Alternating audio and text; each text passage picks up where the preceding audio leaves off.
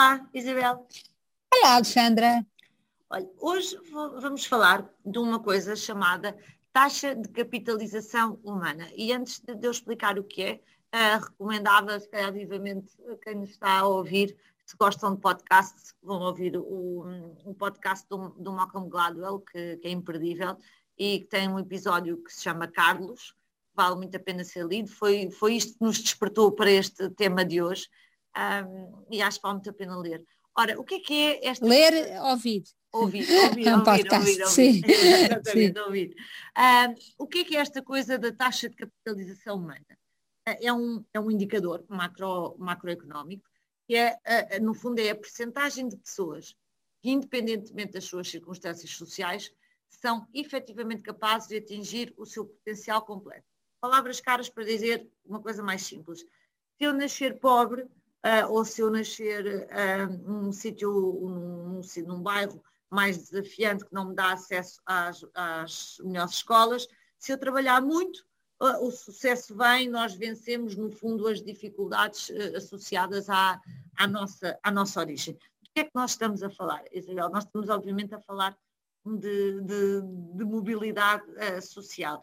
E, e porquê que eu acho que este indicador é tão espetacular? Porque este indicador mede muito mais aquilo que é uh, o desenvolvimento e a justiça num país do que um indicador como a riqueza gerada ou até a taxa de crescimento, porque nós podemos ver que, sei lá, que a China cresce três vezes mais que, que Portugal há uma década ou mais, e nem por isso nós gostávamos de viver na China, porque depois há outros indicadores que entram, nomeadamente a mobilidade social e uh, também, uh, e também uh, a questão de acesso à, à, educação e aos cuidados de saúde. O número para Portugal, Isabel, até nem é mau.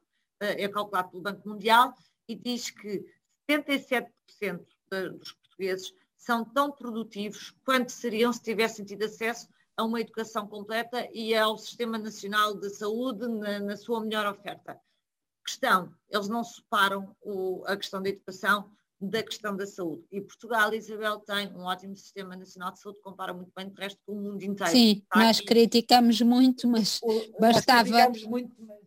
irmos, sairmos daqui para percebermos que, de facto, o Serviço Nacional de Saúde e o acesso à saúde é, é com todas as suas dificuldades, é extraordinário. É extraordinário. Mas eh, nós gostávamos, Isabel, de olhar para a educação, e nós já falámos aqui tantas vezes disto, e, e, a pergunta que eu pergunto, que eu faço, a pergunta que eu faço, aliás, a Isabel, é se andamos a raciocinar bem, ou seja, andamos a raciocinar em termos de potencial realizado ou, ao contrário, que é o que eu acho que está a acontecer, em potencial igual para todos. É que isto é mesmo ido lá por baixo.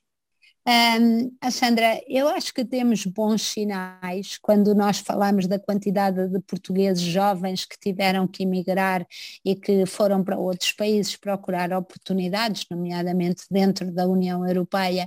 Fazemos, choramos-nos sempre como se isso uh, fosse uma tristeza e eu considero uma grande alegria porque fomos capazes como país de lhes dar condições e de lhes dar educação e investimos neles ao ponto deles poderem uh, ter uma vida, ter uma vida melhor e de facto ter uma vida de, muitas vezes muito longe das origens e uma vida não só como a imigração antigamente, uma, uma, uma questão de, de mera sobrevivência, mas desta vez de realização profissional e de potencial. Todos os dias ouvimos cientistas, um, empresários, tudo isso que venceram fora de Portugal e claro que é pena que uh, vezes não usamos os recursos dos nossos recursos humanos no nosso próprio país, mas nós somos um país pequeno e nós somos um país pobre, e eu fico contente que tenham uh, saído e, e isso mostra, eu acho que temos que ter mesmo muito orgulho disso.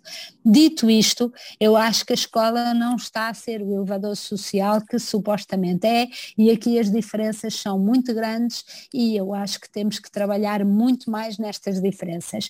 E é engraçado porque nesse podcast podcast, o Carlos, chamado Carlos, do Malcolm Gladwell, um, o, que, o que sobressai no fim é o seguinte, uh, as oportunidades da maior parte destes jovens que ficam para trás, ficam para trás a partir do quarto ano, ou seja, a intervenção tem que ser feita até ao quarto ano do, da escola.